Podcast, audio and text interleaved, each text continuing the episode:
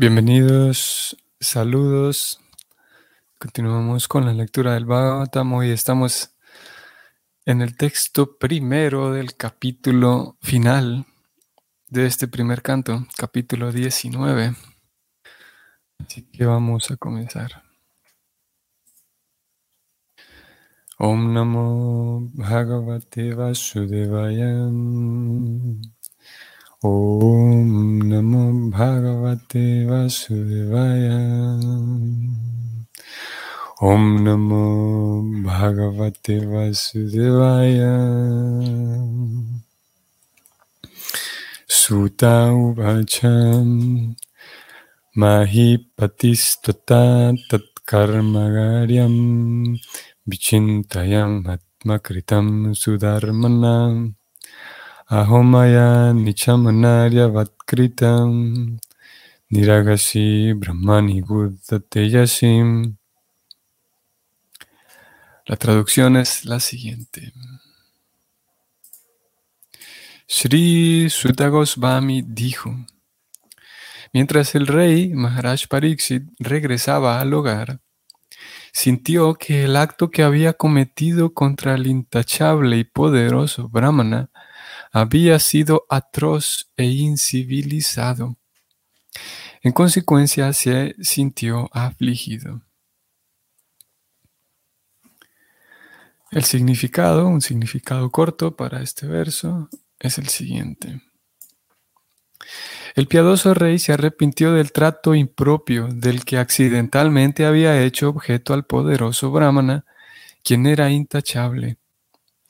Ese arrepentimiento es natural en un buen hombre como el rey, y ello libera al devoto de toda clase de pecados cometidos por accidente. Los devotos son intachables por naturaleza. El devoto se arrepiente sinceramente de los pecados accidentales que comete, y por la gracia del Señor todos los pecados involuntarios que el devoto haya cometido se queman en el fuego del arrepentimiento. Fin del significado. Como dijimos, un comentario corto para este verso, pero el tema es muy, eh, muy interesante. Nos puede eh, llevar a, unas, a una reflexión muy, muy interesante. El mismo verso, ya de entrada, como, como un capítulo, se, plantea muy interesante. Y el comentario de Prabhupada también. Eh, habla de el fuego del arrepentimiento. Es un concepto interesante. Ustedes sabrán que cuando sí la Prabhupada, bueno, esto fue, vamos a ver, por ahí tal vez del 70, no recuerdo aquí el dato con certeza, el 72 tal vez, 1972, si la Prabhupada estaba en la India viajando principalmente y sí más concretamente por el sur de la India, que el, así eh, sociológicamente, eh, viendo así, echando un vistazo sociológico, Curiosamente, el sur de la India se, le conoce porque eh, em, eh, fue menos, hubo menos, eh, em, ¿cómo se llama? Menos presencia de, por ejemplo, de, Occidente, digamos, de, diferentes características occidentales. El norte de la India es un poco más, si podemos decirlo así, más occidentalizado. Por lo tanto, en el sur vamos a ver cosas más tradicionales, de, diferentes maneras, el, comportamiento de las personas, los, procedimientos religiosos mismos, las diferentes expresiones de religión. En el sur de la India están, se notan más, eh, eh, más mm, tradicionales, más conservadas, digamos.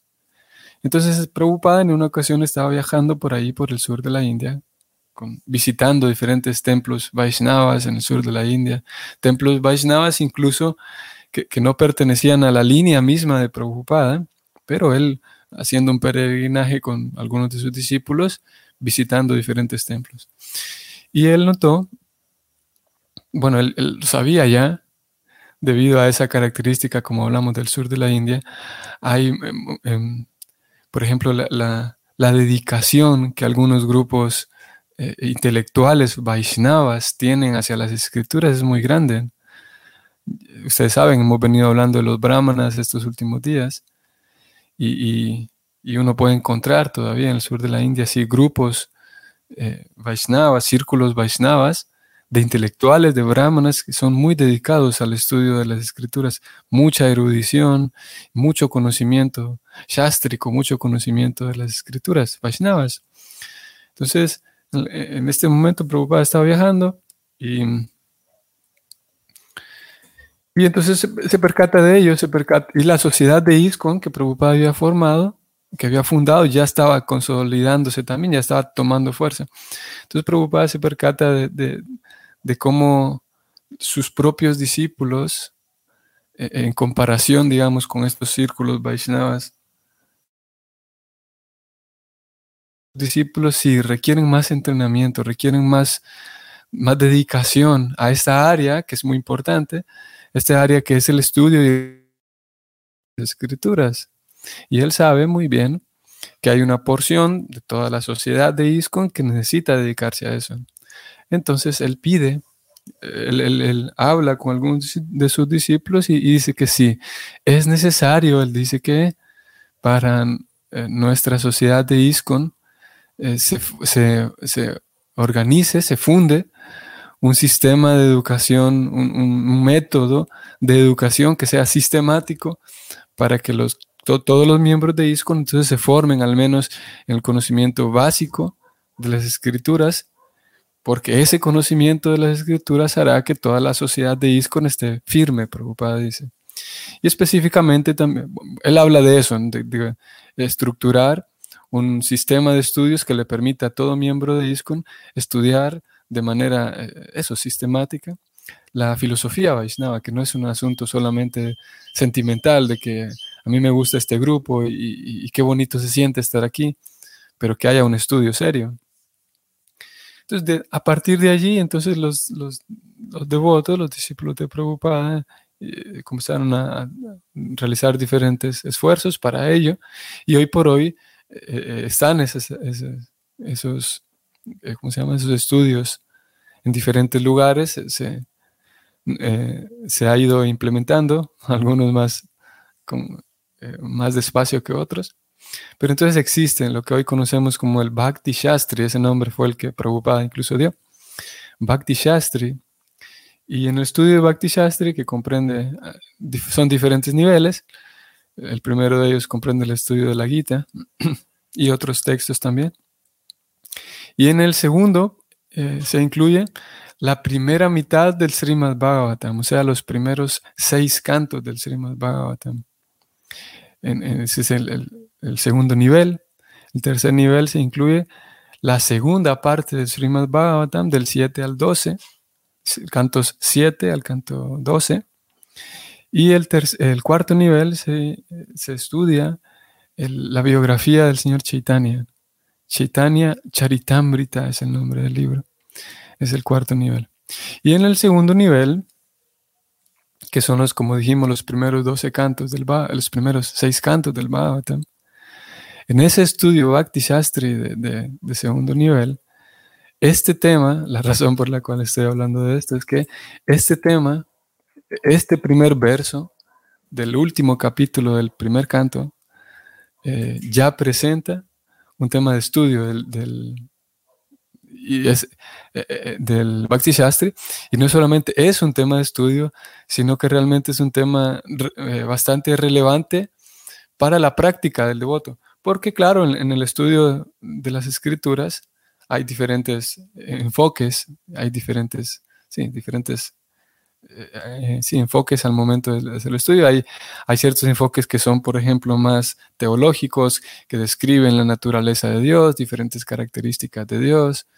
Hay eh, ciertos enfoques que describen, por ejemplo, la, el corazón de la misión, el corazón así de, de prédica de la misión de Prabhupada y Prabhupada entonces da ciertas, ciertas pistas aquí y allá al, momento de dar sus comentarios y, entonces el estudiante va, va apreciando esos comentarios que Prabhupada con un espíritu así más predicador, más misionero.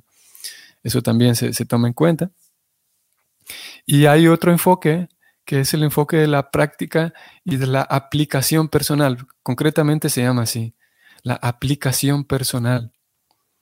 Son datos que no necesariamente eh, eh, tengan que ver con la teología en sí, como en el caso de, por ejemplo, en algún momento se habla de que Krishna tiene cuatro tipos diferentes de flautas, por ejemplo. Una flauta es para las vacas, otra flauta es para llamar a sus amigos, otra flauta es para llamar a las gopis. Y ese es un conocimiento en sí, son datos de, carácter teológico, digamos, de carácter que tienen que ver directamente con la naturaleza de Krishna. En este caso, cuando hablamos del fuego del arrepentimiento, es un concepto que al estudiante le permite aplicarlo en su vida diaria. Y, es importante también ese, otro enfoque.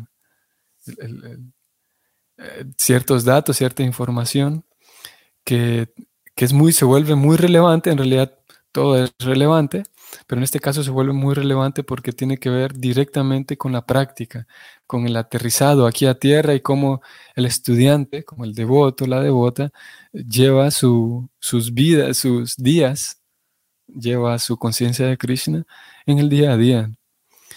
Y, y esto es, como digo, y dentro de aquella dimensión, que es la dimensión eh, práctica dentro de aquel, aquel enfoque que se, se, llama así, la aplicación práctica, eh, aplicación personal. El tema del arrepentimiento es muy interesante y muy relevante porque eh, a, cuánto nos ocurre, voy a agrandar aquí un poco esto, a cuánto nos ocurre que Prabhupada lo llama aquí, toda clase de pecados cometidos por accidente.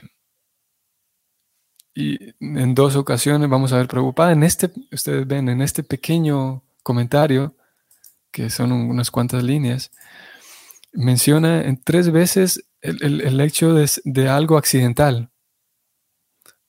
Inicialmente habla del trato, el trato impropio que había tenido el, rey hacia el brahmana. Más abajo, en un par de líneas más abajo, habla de los pecados cometidos por accidente y luego un poco más abajo habla acerca nuevamente del arrepentimiento sincero que tiene el devoto por los pecados accidentales que comete. Hmm. Y, es, por lo tanto, es evidente que se está hablando de algo no premeditado, de ciertos tropiezos, digamos, ciertos errores cometidos no premeditados, y cómo eso eh, eh, es, Prabhupada termina diciendo que por la gracia del Señor, todos los pecados involuntarios, aquí habla nuevamente de involuntario, por la gracia del Señor, todos esos pecados involuntarios que se hayan cometido se queman en el fuego del arrepentimiento. Que, como digo, no es posible, a ver, si alguien está haciendo su lectura del Bhagavatam y, toma el libro y pasa por, por, este texto, si alguien lo está leyendo así eh, para sí mismo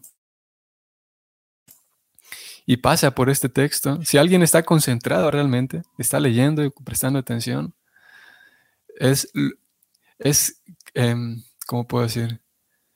Podemos asegurar que cualquier persona eh, que, pase por este texto, por, este, a leer esta línea, cualquier persona tendrá que detenerse un momento a preguntarse, ¿cómo es esto el fuego del arrepentimiento? Lo más seguro es que va a generar una interrogante, que, y, al menos, por lo menos va a llamar nuestra atención, porque está hablando aquí de que el, el fuego del arrepentimiento que quema, a ver, sí, eh, errores involuntarios que son quemados en el fuego del arrepentimiento. Y nos puede traer a la, reflexión y a la, cabeza diferentes cosas. Por ejemplo, se habla por, del arrepentimiento, por ejemplo, de una persona dentro del marco cristiano, de una persona que se arrepiente, se arrepiente incluso antes del momento de morir. y de hecho, hay a quienes les causa un ruido demasiado grande hay, a quienes les parece absurda la filosofía cristiana, porque ellos dicen, ¿cómo es posible que una persona que lleve una vida de desorden y de crueldad, pero al final de la vida se arrepiente y ¡pum! salvado? eh, algunas personas les, les, molesta incluso esa idea. Por esa razón rechazan el cristianismo. O rechazan a Dios. Rechazan el cristianismo pensando que están rechazando a Dios. Ese es un tema también interesante, las ciertas posturas del ateísmo. Pero lo que trato de decir es que está esa idea también, ¿no? Del, si alguien se arrepiente, incluso al momento de morir, eh, la persona es salvada. Incluso a pesar de que haya hecho cosas tan desordenadas, tan crueles. Pongamos en la lista cualquier cantidad de cosas crueles, pero de acuerdo, como digo, a, esa, eh, de acuerdo al, sistema cristiano, es así, que si alguien se arrepiente al momento de morir, salvado. Y lo cierto es que aquí aparece eh, ese mismo concepto. si la persona, y, y si ustedes ven, vamos a subir un momento más, que lo hemos señalado en otras ocasiones, el asunto de la, de la sinceridad. Si es verdad que la sinceridad es necesaria al momento de hacer, realizar las ofrendas a Krishna, aquí nuevamente al, momento de, arrepentirse de algo, es necesaria la sinceridad. A ver, voy a intentar hacer algo aquí. Eh, vamos a ver. Bueno, ahí mismo lo dejamos. La sinceridad es necesaria en el momento de arrepentirse. Y, y sí, nuevamente vemos cómo va acompañado en, todos los actos, va acompañada esa sinceridad de que sea un arrepentimiento eh, sincero y honesto. Y sí, porque yo podría arrepentirme como una cuestión de formalidad, podría arrepentirme como como una cuestión social, de que, bueno, si está mal lo que hice y tal. Pero si realmente, como fue el caso del rey, si realmente es, para que haya esa sinceridad en el arrepentimiento debe haber madurez, ¿no? Porque en el caso del rey él se da cuenta de que lo que hice fue una tontería. Y para yo darme cuenta de que lo que hice fue una tontería, eh, aquí preocupada estoy subiendo en el verso y de acuerdo al, mismo verso del Bhagavatam, eh, eh, el, rey Pariksit se da cuenta de lo que acaba de hacer es un acto incivilizado, dicen. O sea, actúe como un animal. Eh, siguiendo la definición de civilización que vimos hace unos días, una persona civilizada es una persona que, es capaz de pensar en lo que hace, diferente de un animal que actúa sin pensar. Entonces, para yo darme cuenta de que sí, que lo que hice estuvo mal, fue una tontería, fue algo incivilizado. Para eso se requiere madurez, como también lo vimos en el capítulo anterior del niño y hablábamos de la, falta de madurez, como con la falta de madurez uno eh, eh, no es capaz de pensar en lo que uno hace, no es capaz de dimensionar lo que uno hace conforme va llegando la madurez, uno se da cuenta de cómo, cómo son los actos que hago, cómo, cómo es que actúo, qué impacto tengo en los demás, etc. Entonces, para, para que haya esa, esa, ese, arrepentimiento sincero, se, requiere, se va a requerir madurez. Y para que haya arrepentimiento, se va a requerir que la persona se dé cuenta de cuánta responsabilidad tengo en lo que hice, diferente al, al culpar a otro. ¿no? Eh, en este caso es interesante porque él se da cuenta, voy a ampliar aquí, él se arrepiente, interesantemente también el, porqué del arrepentimiento, él se arrepiente porque se da cuenta de que trató mal a otra persona. No se arrepiente porque decir, no, hombre, me va a ir mal. Eh, no se arrepiente porque sabe lo malo que le va a suceder. Como en algunos casos, uno puede arrepentirse porque bueno, me arrepiento porque sé que este acto me está llevando a algo, a algo eh, eh, desagradable. Me arrepiento por no haber eh, tomado esta decisión, porque si tomara esta decisión me hubiera ido mejor. me arrepiento porque no, no negocié bien y como fallé en mi negociación no voy a ganar mucho. Uno podría arrepentirse porque actué mal y como actué mal me va a ir mal. En el caso del brahmana se arrepiente porque sabe que, traté mal a alguien. Ese es su arrepentimiento. Su arrepentimiento es porque traté mal a alguien y no está bien tratar mal a alguien porque le hice pasar un mal rato a otra persona. Aquí podemos notar esa diferencia también. Del el acto atroz e incivilizado que, que él se está dando cuenta que hizo es que trató mal a alguien, hizo pasar un, mal rato a alguien y eso es incivilizado.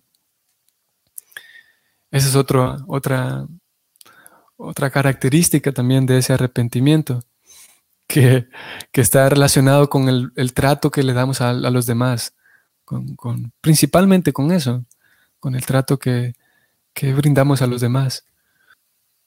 Hay algo más también importante aquí y, realmente muy importante por señalar, y es que creo que esto tendría toda una sesión para, para analizarlo ya que Prabhupada, como señalamos, habla en tres ocasiones de los pecados cometidos accidentalmente.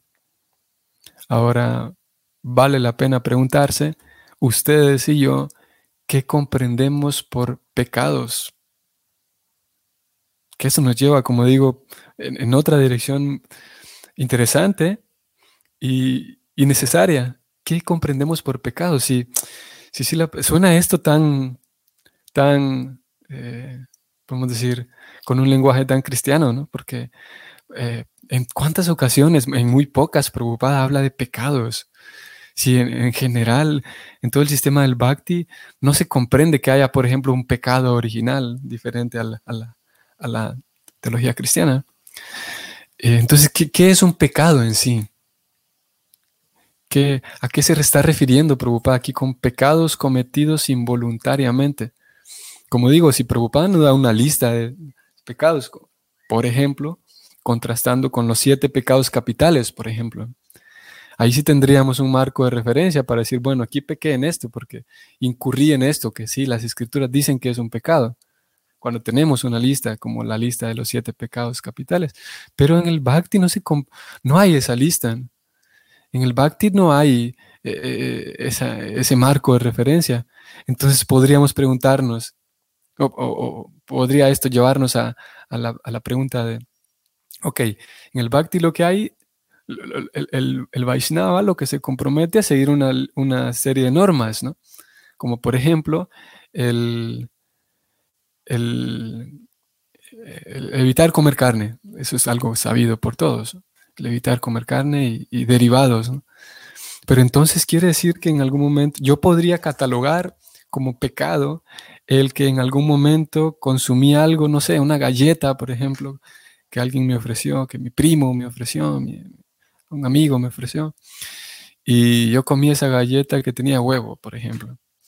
Entonces, podríamos eh, eh, concluir que ese sería un, voy a subrayarlo aquí nuevamente, podríamos concluir que eso es un pecado cometido involuntariamente. Fue un pecado eh, comer esa galleta con huevo, sí fue involuntario, sí, pero aquí la pregunta es, ¿entraría en la categoría de un pecado eso? ¿O en el consumo de embriagantes y estimulantes? Eh, si yo, no sé, consumí, no sé, una bebida, que sé yo, que tenía un 1% de alcohol y yo no sabía y tal, ¿consideraríamos eso un pecado involuntariamente? Mm, bueno, tendríamos que analizarlo un poco más. Yo no querría, no podría decir en este momento que sí, sí es un pecado. Tampoco querría, quisiera decir que no, que eso no es un pecado. Simplemente estoy planteando la pregunta para, para hacernos pensar. No, tengo la respuesta en este momento. No, hasta este momento no, no le he prestado suficiente atención como para indagar más y definir y determinar si eso es un pecado o no. Como digo, solamente estoy haciendo una reflexión con ustedes. Pero lo cierto es que lo que sí puedo decir es que cuando Prabhupada habla de esos pecados involuntarios, podemos aquí, eh, em, de momento únicamente, para simplemente para ayudar, para ayudarnos a comprender mejor a Prabhupada y para ayudarnos a, asimilar mejor la guía que él nos está dando a través de este, de este comentario, a este verso, podemos cambiar aquí un momento, en vez de pecados, eh, eh, agregar aquí errores eh, cometidos involuntariamente. Como digo, vamos a cambiar pecados por errores, no porque Prabhupada esté mal en esta palabra de pecados, sino simplemente, como digo, para ampliar nuestra, tratar de digerir y, asimilar mejor lo que él está tratando de decir. Porque en fin de cuentas, el, error, en fin, el error o mejor digamos, el pecado en sí es un error. No necesariamente al revés.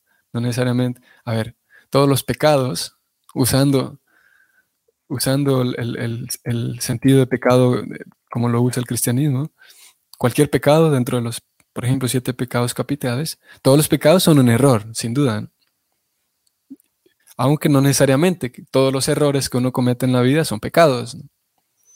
Pero ya que preocupada, ya que el bhakti en sí no tiene una lista de pecados definidos, no hay en sí ese, el concepto en sí de pecado tal como el cristianismo, no lo hay en el bhakti, podemos entonces, em, eh, de momento, como digo, eh, comprenderlo así, todos los errores cometidos por accidente, porque eh, bajo la, la, visión, como preocupada mismo lo dijo hacia el final, bajo la visión del Señor que es llena de gracia, la gracia, la misericordia, la, amabilidad, la gentileza, todo eso entra ahí en la gracia del Señor. La gracia del Señor, tal como un padre, eh, aprecia, debido a la gracia del Señor, aprecia el, buen, el buen esfuerzo de sus hijos, el buen esfuerzo nuestro. Y por lo tanto, el, cada, cada pecado, digamos, o cada tropiezo, o sí, cada pecado, eh, debido a la gracia del Señor, es visto eso como un tropiezo, como, una, como un, error simplemente. Hay una gran diferencia en, apreciar apreciar las cosas como un error o apreciarlas como un pecado. Eh, eh, porque en fin de cuentas vamos a cometer errores mientras estemos en, en la experiencia material. Experiencia material en sí está configurada para que a cada momento haya tropiezos, haya errores, haya malos entendidos, en fin. Y específicamente, para ir cerrando, específicamente esos errores, como en el caso del rey, que e-, el error que él cometió fue e-, un trato inadecuado hacia otra persona, y no solamente a una persona, sino a un brahmana, no, no solamente un brahmana porque había recibido iniciación brahmínica, porque tenía segunda, sino un brahmana por su, propio, su propia personalidad, su propia, su propia actitud, su propia, su propia forma de ser, su propia persona era un brahmana. Entonces, indudablemente, invariablemente habrá de, de nuestra parte errores cometidos involuntariamente, específicamente en el trato con otros, en el trato con nosotros mismos incluso, y específicamente en el trato hacia los demás, ya que amar al prójimo es parte del... Eh, eh, es, parte del, del, corazón, digamos, de, de toda religión genuina. En nuestros tratos hacia los demás habrá esos errores cometidos involuntariamente, al mismo tiempo, el Vaishnava siempre, como ya sabemos, recuerda que Krishna está en el corazón de todos y trata a todos con, una buena disposición. Incluso cuando haya esos errores cometidos involuntariamente, podemos recordar que la gracia del Señor está dispuesta para todos. Está siempre y cuando haya un trato sincero y un arrepentimiento sincero. Eh, voy a leer a Carolina Mora. Saludos, Carolina. Hare Krishna, reverencias. Desde mi entendimiento, pecado en el bhakti es todo aquello que nos aleja del Supremo. Wow. Mm. Sí, sí, definitivamente. Pecado es todo aquello que nos aleja del Supremo. Como dije, el tema del pecado en sí amerita para sentarnos a hablar y verlo de diferentes puntos, el, asunto del pecado. Sí, Prabhupada habló de ello en, algunas ocasiones, ¿no? Todo aquello que nos aleja del Supremo es nocivo, todo aquello que nos aleja de Krishna, y, podríamos entonces, como bien usted dice, Carolina, incluirlo aquí en la categoría de pecado. Y, y sí, eh, tantas cosas que en nuestra propia actitud, en nuestra propia vida, actuamos de tantas maneras que nosotros mismos nos terminamos alejando de nuestra, de nuestra propia naturaleza espiritual. Hay, hay tantas actitudes tan mínimas, tan aparentemente inocentes, mínimas, insignificantes aparentemente, que nos alejan de Dios, que nos alejan de la realidad, que nos alejan de, de, la divinidad que hay en todos. Y eso podríamos incluirlo como pecado. Leo, las diez ofensas en contra del santo nombre serían pecado en el bhakti. A ver, esta, esa, eh, sí, como digo, eh, podríamos analizar tantas cosas que entrarían en, la categoría de pecado.